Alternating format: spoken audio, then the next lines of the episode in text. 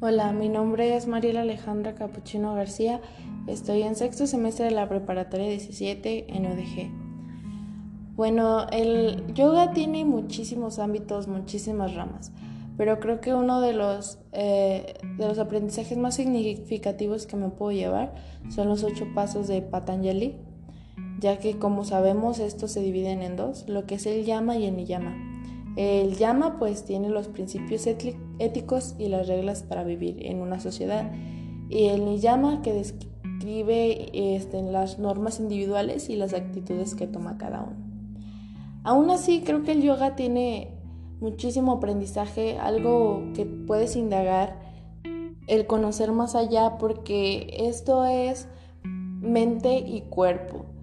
Eh, realmente te enfocas también en lo que son los sentimientos, en lo que nubla nuestro entendimiento, en esos aspectos negativos que no te dejan avanzar, ya sea por estar apegado a ellos o por esas emociones que te causan en este momento. Todo eso tú aprendes a ser más consciente y a no quedarte en la ignorancia porque vas cambiando esos hábitos y esas actitudes que realmente no te dejan avanzar.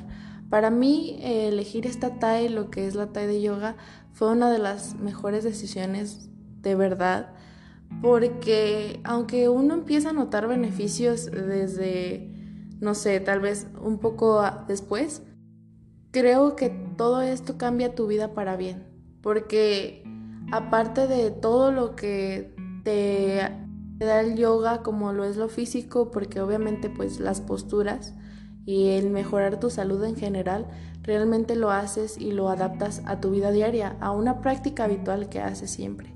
Así que de verdad, para mí ha mejorado muchísimo, sobre todo el ejercicio y reducir mi estrés. Así que realmente yo lo recomiendo muchísimo esta TAI porque en serio abre tu mente muchísimo. Y yo los invito a que se unan a esta misma.